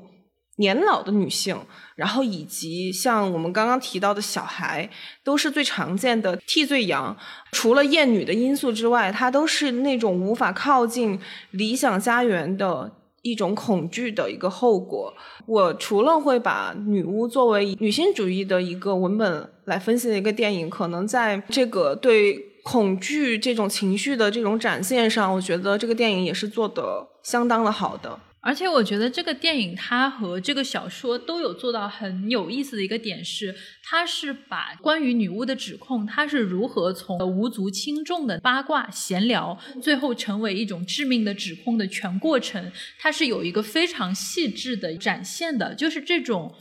看起来不起眼的，但是在某个时刻突然发生质变的变化，它到底是怎么发展出来的？就以这个孩子为例，因为我们刚才在讲塞勒姆这个案件原型的时候，其实他有一个让人觉得无法理解的点，就是那些孩子们，对吧？一开始发病的都是孩子，当然后来就是说有证明，就是说这些孩子他们确实生病了，但他们生的病是皮肤病，是由于麦角菌的感染，就是他们可能会出现一些皮肤刺痛和瘙痒的症状，但除此以外，应该是没有那么。严重的，比如说昏厥啊，然后发狂的那种症状，就是到底是什么造成了孩子们像传染病一样的出现了中邪的状况，然后这种中邪的状况原样的复制到了村子里越来越多的孩子，这其实反而是当时的猎巫事件里面无法解释的事情。在这个意义上，指控女巫的孩子们，他们到底是处于一种什么样的位置，是一个非常有意思的话题。在地图八的故事里面，关于塞勒姆地区的这些孩子也有非常生动的描写。因为他们生活在非常恶劣的生活环境里，这种恶劣它指的是一种全方位的恶劣和严苛。这些孩子他们过早的遭遇到了成年人的世界的沮丧和压抑，因为清教徒的生活方式它是强调全方位的。简朴和全方位的勤劳，所以就是说，任何活泼的行为都会遭到严厉的斥责和规训。他们只能在大人的约束下学习基督教的教理，没有游戏，没有节庆，没有自由，每个人都活得像干巴巴的小老头一样。所以在地图八看来，他觉得每个小孩看起来都像是被园丁拼命的修剪和束缚到形状扭曲的树木一样。当然，其实，在这个时期也没有孩子的概念啦。所谓的孩子都是没有长大的成年人，没有一个特定的儿童的概念。加上严寒、饥饿，还有死亡的威胁，就是这些孩子，他们要么就会在这种极端的压力下变成极端虔诚和纯粹的基督徒，就像那种修道院里面的苦行僧一样；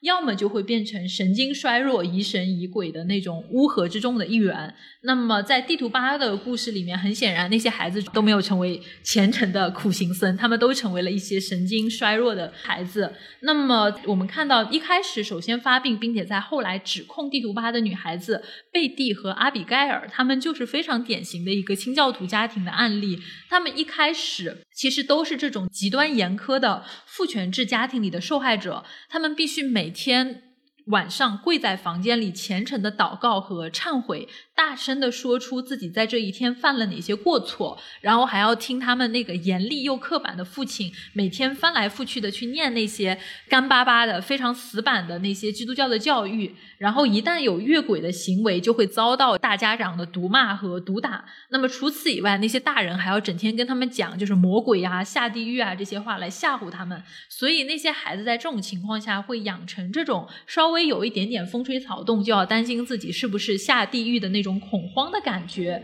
所以一开始的时候，地图八他会给贝蒂还有阿比盖尔讲故事，讲那些什么荒野精灵啊，然后暗夜恶魔之类的故事。但是这些充满奇思妙想的故事，虽然在一定程度上满足了这些孩子们的好奇心，但是并没有改变他们这种已经被非常严苛的生存环境所扭曲的天性。他们的身上不仅遭遇到了成年人的这种沮丧和焦虑，而且有一种非常强烈的偏执和暴力的倾向，就是日常一点点的小事就会让他们变得非常的惊恐和。愤怒，你会发现他们其实身上有一种和他们年龄完全不符的怨恨和那种沮丧的情绪。他们恨身边的每个人，也就是在这种情况下，地图巴跟这些孩子们一起开玩笑，一开始就是开玩笑。哎呀，你觉得我们镇子上谁像女巫呀？然后他们就会说啊，邻居家的那个谁谁谁好像是哦。然后说村子里那个就是像乞丐一样的谁谁谁好像是哦。就是在这个期间开玩笑的话，到最后其实。经过了不断的发酵和变质，他们就成了孩子里的那种罪证。当时你说的，你说他们是巫师；当时你说的，你对我们施加了巫术，就是在孩子的眼里，就是这些事情就发生了这样子的一个变化。还有另外一点，就是关于这个贝蒂和阿比盖尔的一个发病过程，我觉得孔代写的也非常生动。乍一看，这些孩子们的发病，他们确实很像是某种难以解释的中邪和中魔的过程。但是我们很快会发现，他们在地上痛苦的打滚和哀嚎的行为，其实充满了表演和模仿的性质。因为根据后续的调查，我们刚才也讲到，其实引发他们发病的就是麦角菌，就是一种皮肤病。除此以外，就是其他的症状。很明显都是孩子们在外力的引导下，或者说干扰下所发出来的这种。表演的一些状态。那么小说里面有一段描写，其实特别有意思。因为第一个发病的孩子是贝蒂，然后一开始的时候只有贝蒂一个孩子，他在地上打滚和哀嚎。而这个时候，理论上第二个发病的孩子阿比盖尔，他只是在一边被吓得目瞪口呆。就是这段描写非常的有意思。他讲到阿比盖尔那双非常擅长察言观色的眼睛，就注意到了帕里斯先生。帕里斯先生就是这个家里的那个牧师和大。家长，那个牧师脸上充满谴责的神色，然后他的目光看到了帕里斯太太脸上的恐惧，最后他把目光转到了地图巴的脸上，他从地图巴的脸上看到了慌乱。因为地图八知道，一旦这件事情被上升到女巫的指控，地图八就会被当成罪魁祸首处理掉。就是在这么一个瞬间，这个孩子他领悟到了屋子里这些大人各自的想法，于是他立刻学习贝蒂，也倒了下去，开始惨叫和打滚。然后接着我们看到。两个孩子发病的情况被邻居们看到了，也包括邻居平时跟他们一起玩儿的那些小孩儿。然后那些小孩儿看到满地打滚的贝蒂和阿比盖尔，他们两眼放光，跃跃欲试，因为他们都想成为所有人瞩目的焦点。迫不及待的想要加入这场中邪的狂欢，这就是在这场猎物运动里面孩子们的状态。他们的心里面其实是没有善和恶的一个区别，他们也不知道自己做了这些过度的事情是会产生后果的。他们对于后果和责任没有任何的概念，他们也不会去同情和怜悯被自己的这种恶念所伤害到的人。所以，就是很多时候我们会看到孩子他凭借自己的本能所施展的这种游戏，往往是非常极。极端和恶劣的，作为这种模仿游戏的后果，我们就看到塞勒姆的孩子们纷纷开始模仿发病的两个孩子，出现了各种各样的行为，最后点燃了整个地区铺天盖地的女巫审判的导火索。你说到这一点，我突然间又想到，就是在真实的塞勒姆审判当中，阿比盖尔和贝蒂的证词。一开始是不能够被法庭录用的，因为他们是孩子嘛。就是所以，帕里斯他其实是对地图巴呃实施了一个可能长达一个多月的身体上面的一酷刑，迫使他承认自己做了一个巫术蛋糕还是什么的。我看到有一些不同的说法，有的是另外的一个邻居让他去做，也有说他是在严刑拷打之下，然后去做了这么一个东西，说法不一样。但是，总之，这两个孩子在真实的塞勒姆审判当中，不管这两个孩子他们怎么去说，其实最终的决定权都在有权利的成年人那个地方。所以很多人会认为，就是说孩子出现这种行为，他虽然看起来好像是说我们这种恐怖的一个巫术的氛围影响了孩子的一个心理发展健康，但是后续的一个研究其实很大程度上都认为，孩子会做出这种指控，本质上都是来自于背后的那些成年人的一个指使，因为在牵扯到儿童指控的案例里面，很多被指控为女巫的女性，大多都是一些就是贫穷和底层的女性，而指控他们的儿童，往往是这些被指控为女巫的雇主，就是相当于是主人家的孩子指控他们家的女仆是女巫。追究这件事情背后的一个根源，它一个很大的问题就是在于，在这种非常严格的阶级的关系里面。主人家的孩子和仆人，尤其是女仆之间的亲密关系，它会被成年人认为是一种越轨的行为，因为它会带来一种阶级秩序的混乱，然后成为打乱社会秩序的隐患。那么在这种情况下，看起来好像是孩子向他们家的女仆提出了指控，但实际上是隐藏在孩子背后的那些成年人的雇主，他们借着孩子的童言无忌，把自己没有办法堂而皇之说出来的。指控给说了出来。在这个小说里面，还有一个非常有意思的人物，就是地图巴的丈夫，那个叫做约翰·印第安的黑人奴隶。他作为一个男性的黑人奴隶，在整场事件中的表现，或者说他在整本小说里的表现，就非常的有意思。我记得在开始的时候，肖鼠对于这位男性有着非常多的 槽想要吐。我觉得其实很多时候不是觉得是槽，我觉得是。关于他的部分，其实有一种幽默的一个感觉，因为他有点像一个丑角。印第安，他当然他的这个姓氏也也其实也挺有意思的，他其实是有印第安血统的。然后他的名字前半截约翰是一个明显受过洗的这样的一个是的一个名字，而印第安又代表着他的来源和种族。是他表面上看起来又是一个非常信奉上帝的这么一个。一个奴隶吧，地图帕第一次遇到他的时候，地图帕就眼中看到的是一个快乐的一个奴隶。他当时心里面冒出来的第一个心理活动是：我从来没有见过一个奴隶能够这么快乐。因为那个时候，地图吧它其实是作为一个，就是我们刚刚说的那个自由人的那样子的一个状态，其实呃过得挺苦的，就是物质生活也苦，知道吧？就是他也没有办法，就是有一个主人能够给他提供一个稳定的一个三餐，我们可以这么理解吧？一个是物质生生活苦，一个是呃社交上面他也是一个很孤独的这么一个状态。所以说，他看到印第安以一个非常像一个快乐小狗一样的形象出现在他面前的时候，对他是非常的惊讶的。那个时候呢，印第安就邀请他去参加奴隶的一个舞会。地图巴甚至觉得很惊讶，原来你们还有舞会啊！原来奴隶可以这样子去生活呀。然后他就去参加了那个舞会，然后在那个舞会上呢，他就就是有点意思，就是说我一定要把这个男的给拿下。后来他就回去请教了。他的女巫老师的灵体，以及他妈妈的灵体，就是说我要怎么样子才能够要教导这个男人？他表达他自己的欲望非常的直接，他非常的知道自己要什么。这就是为什么我会觉得说地图巴他在这个书里面的一个主要的一个身份是一个奴隶，大部分时候是一个奴隶，但是他非常的有主体的色彩，是因为他非常的能够清晰的表达自己的需求。我觉得这是一个就是我们经常就是把一个人处于客体的时候。是没有办法听到的一个东西，就是他非常的不淡于表达自己的情欲，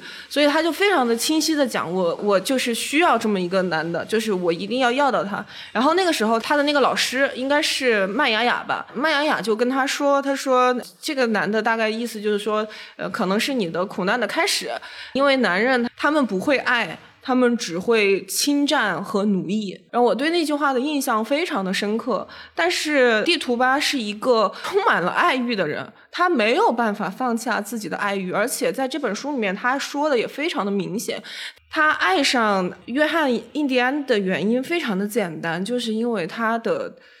呃性器官非常的惊人，就是他前面铺垫了一堆，就是说他这个人多么多么好，他最后会说啊。天呐，我实在是羞于承认，其实我喜欢他的原因是因为这个。他也很清楚，这个就是他这一生的，就成年之后的一个苦难的一个来源，我们可以这么说。所以我在看这本书的时候，就是我一边看，我也会有一种苦笑的一种感觉，会觉得说。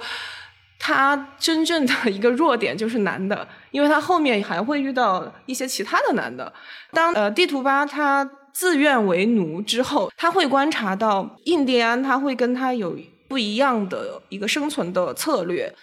因为其实地图巴他没有太多做奴隶的经验，在那个时候，所以他不知道该怎么去跟自己的主人撒娇。但是呢，印第安很会啊。印第安就是跟地图蛙结婚了之后，然后他会去跟他的女主人说：“哎呀，主人，你你看我平时这么乖，你就给我放几天假好不好？就几天嘛，就两天嘛。”他大概就这么意思。就是你看那个文本的时候，你大概能够想象到他的。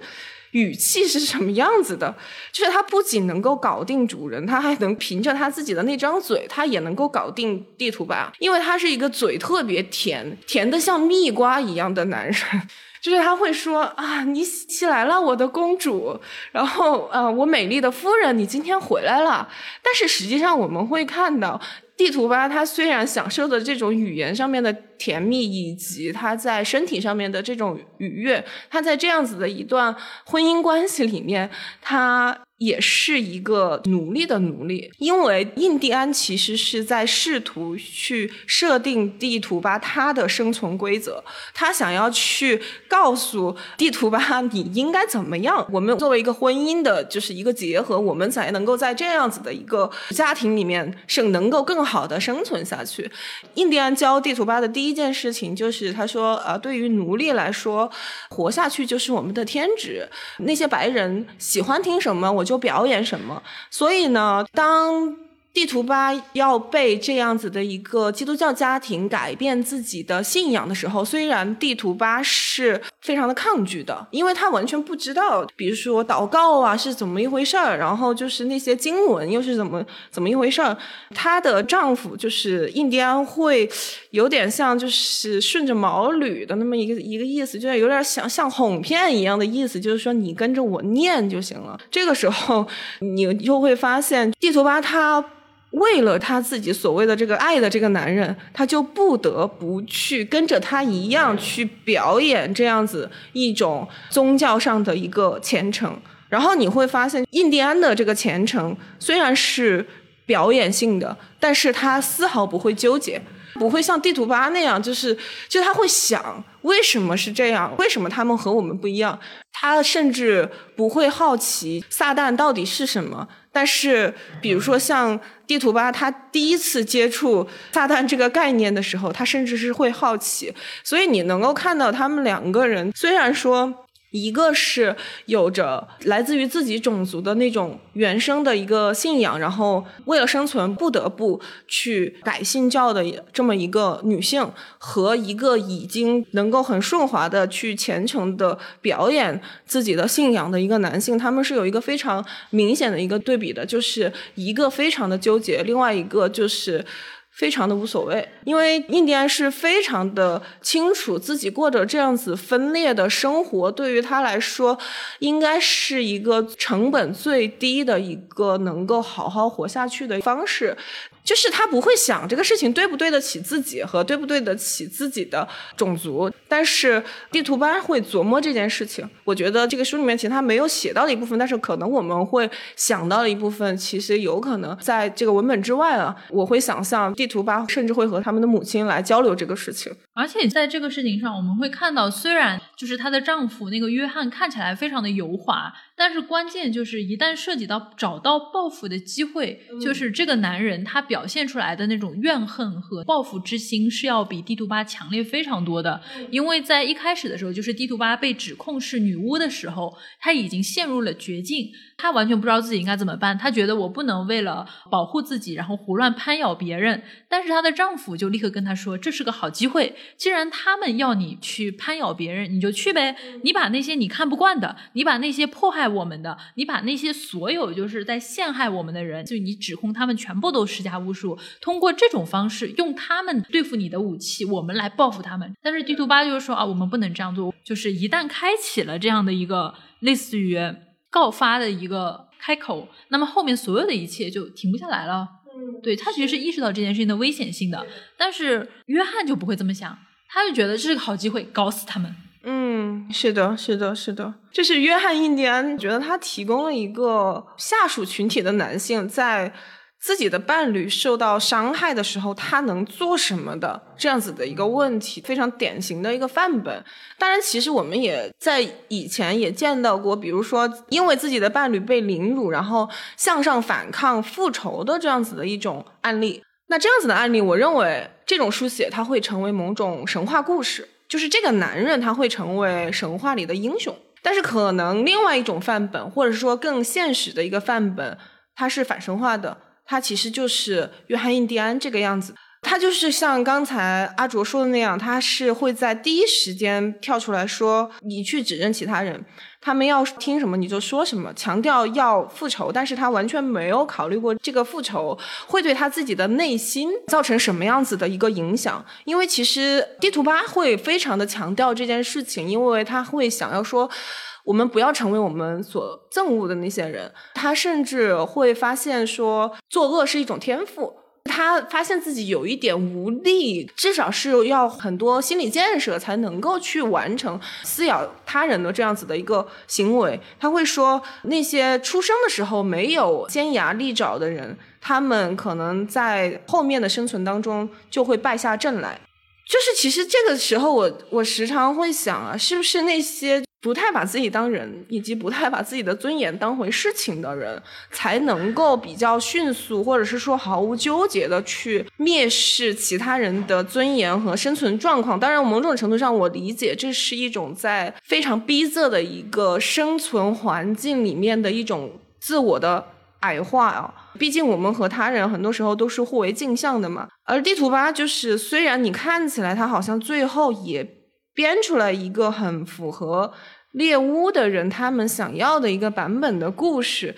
但是你其实是能够看出来他的纠结不安，甚至是某种对于自己的厌弃的。就是他做这件事情，就是他去指认其他人这件事情，某种程度上是摧毁了他以前的那种已经建立起来的自我的。迫于生存的压力，他的某一部分自我被永远的摧毁掉了。但是这个事情对于印第安来说是一个他完全没有去想过的问题，就是地图巴会说最后我成了和他一样的人，但是印第安永远不会讲这样子的话。这也是印第安跟地图巴分开之后，因为他也站到了法庭上去指控我的妻子是女巫这件事情，那么相当于他就跟地图巴的关系就终结了。后来地图巴再去听到印第安的一个事情，就是他又给自己找了一个 富婆的白人女性，就是去讨好他，然后去亲近他，然后被这个白人富婆给带走了，就是当成了身边的另外一条快乐小狗。对，而且那个富婆我记得她是一个寡妇。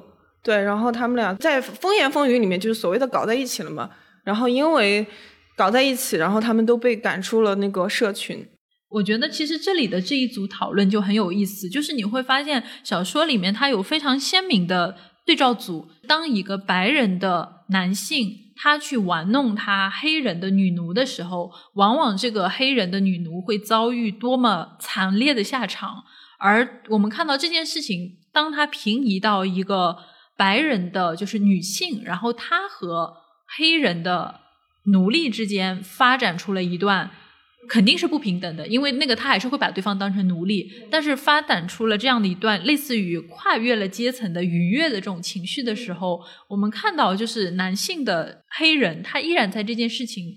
所获得的这个好处以及整个状态，就是我们可以自己去对比一下这样的一个对照组，就会发现确实不一样。包括就是赫斯特在后来，就我们可以以赫斯特作为我们今天这个话题的终结，因为我觉得赫斯特很有未来性。地图巴他在监狱里面遇到了一个叫做赫斯特的女人，地图巴跟他讲起，我很担心我的丈夫印第安在外面是会什么情况，但是他不敢多说，因为他知道在赫斯特面前多说印第安的事情，对方一定会跟他说得了吧，男人哪怕是黑的男的，他在外面都能够过得比女的好。那我们最后就以赫斯特作为结局吧，因为这个小说它虽然就是好像在还原塞勒姆这个故事，但是它在故事的后面，不能说最后面后半部，它加入一个非常有意思的角色，就是当地图巴他已经被关到了监狱里面，他在监狱里面碰到了一个叫做赫斯特的白人女性，她是一个牧师的妻子，同时她犯有通奸罪，因为她不满这个时候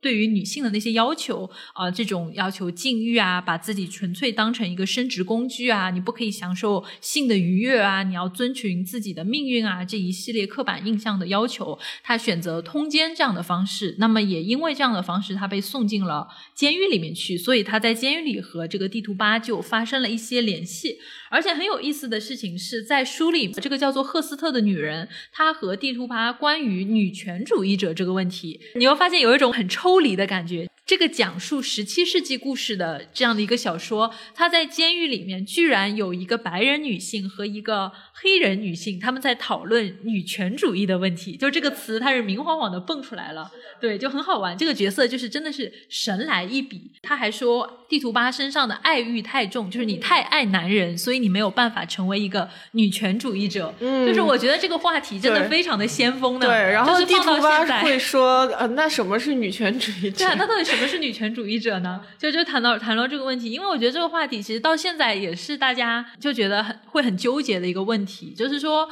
你爱男人这件事情，跟你成为女权主义者这件事情，他们中间是有一条，在我看来是一条无法协调的鸿沟。就当然这是我个人的情况，我其他人我尊重其他人任何人的选择和任何人的解决方式，但是它确实代表了一种非常普遍的情感上的困境。你爱一个男人和你要成为一个女权主义者这件事情，你要怎么样去协调它？他在这里提出了这样的一个问题，包括他问地图巴你的名字是哪里来的？地图巴说这个名字是我爸爸给我取的。赫斯特就跟他说，你居然还能接受一个男人给你的名字？然后地图爸反问他：“你们白人不都是这个样子的吗？你们白人不都是跟爸爸姓？然后这个。”结了婚以后跟夫姓的吗？然后这个赫斯特说：“对啊，我们是这样没错。但我总觉得世界上总该有些其他地方是不一样的。你们作为一些其他人种，你们可能会有一些不同的习俗吧？怎么你们也这个样子？然后包括赫斯特，他其实是在监狱里面有引诱地图吧？就两个人，他是发展出了一段同性的这种亲密关系，就非常的有意思。然后这也是一个女双性恋，她是一个女权主义者，她是一个女双性恋。她说她要成为一个作家，就是我要我要。”写一个就是女性乌托邦的书，在这个女性乌托邦的书里面，社会由女性来控制，然后所有的人都要跟母性。就是就是赫斯特，他就是在监狱里面展开了这样的一系列的畅想。但是面对赫斯特的这些讲述，地图巴就满脸问号：“你在讲什么？你到底在说些什么东西？”我 觉得这个是非常有意思的，这样的一个角色设计在这里，像神来之笔一样。是的，是的。我觉得赫斯特他能够有这样子的思考，其实可能跟他自己所受的教育也是有一定的关系的。因为其实在这本书里面也提到，赫斯特他自己从小就熟读，呃，类似于什么西塞罗，就是最早的那些古典文本，他接受过非常良好的教育。他会带着一些讽刺的口吻说：“我不幸出生在一个提倡呃男女平等的一个家庭，所以很小的时候，我就是其他男人能读的书，我也都能读。然后其实我觉得有可能他会不会是在阅读这些书籍的过程当中，尤其是在阅读非常古典的这些文本的时候，因为这些古典的文本最早的奠基了我们关于民主、关于自由、关于这两个词的一些想象。”但是现实当中，很多女性是没有办法去思考这样子的问题的。但是她呢，不幸所谓的不幸出生在一个提倡男女平等的家庭里面，她会发现，可能很多的经典文本当中，民主和自由，或者是说关于人这样子的一个概念里面，往往就是跟男性是等同的，就是没有包含女人的。就是他有可能是在这样子的一个过程当中觉醒的，我觉得有可能就是他的这种觉醒的这种路径和地图八也是非常的不一样的。我觉得地图巴他的这种女性意识的崛起，一方面是来自于自己非常惨痛的这样子的一个生活的一个经验，呃，另外一方面其实就来自于他这种通灵的这种力量，来自于他的这种族群里面的这种集体的记忆，这种代一代的传承下来的，而且他们不是靠文字，可能更多的时候是靠母女之间的这种口述，然后这样子的一个表达，没有办法通过文字的形式来记录下来。可能和赫斯特他的获得这方面的启蒙的路径是有一些些区别的。而且我觉得他和地图巴的一个问题，就是赫斯特和地图巴的这些对话，它其实也反映了一个非常现实的一个问题，女权的一个阶层性的一个问题吧。因为其实你如果套到现在的话语来说，如果说我们把赫斯特和地图巴都放在女权主义的两个谱系里面来讨论的话，我们可以去想象赫斯特他是哪一类女权主义者呢？他就是那一类呃受过非常好的教育，可能毕业于名牌大学，还拿了个 PhD 的，然后这种新自由女权主义。又不缺钱，然后也不缺身份，白人身不缺这种身份地位，然后他去追寻一种他的心目中的那种女权，就他在思考上面，他会有一种更加的更激进，然后更左派，但与此同时，他也包含着一种。跟底层的一些女性格格不入的精英感，就你会觉得哇，你说的好精英，但是我没有办法和你的这种语境去进行一种融合。而地图八它其实是一种从日常生活经验里面，我遭受到了极端残酷的迫害，然后我在我的这种迫害里面，通过我的身体经验习得了一些朴素的。女权的想法，但是由于他没有这样的一个教育背景，他可能甚至都没有办法用一些理论化的语言去表述我的感受。他甚至不知道什么叫女权主义。对对，那么在这样的情况下，这两类女性她是否能够达成一些对话的共识呢？至少肉体上是可以的吧？就像肉体上是可以的。这本书写的以通过谈恋爱搞对象的方式，知识可以通过性传播吗？他也是在女同之间不知道。对，就是男女之间知识没有办法通过性传播，但是女同之间也许知识可以通过性传播吧。但是这个话题很有意思，就我会觉得，就是如果你们要读这本小说的话，就是赫斯特这个部分，它是非常有现实关照意义的，因为它其实短短的篇幅里面，高密度的提出了我们现代的女权在不断面临的一些问题。而这个问题，我觉得是这个小说里面就真的是神来一笔，他突然一下子就把你从这个小说的时代给拖出去了。是的，就是我就是在这个小说里面看第一下看到女权主义这个词的时候，我真的是惊了一下。我说啊，十七世纪女权主义，我忍不住搜索了一下第一波女权到底是什么时候发生的，对，就开始怀疑了一下自己的知识谱系呢。它有没有可能也是一个来自于未来一个灵体？对对，他后来确实成为了一个灵体，因为他死了。我们今天的小说就终结在赫斯特这里吧，一个面向未来的女权主义的拷问。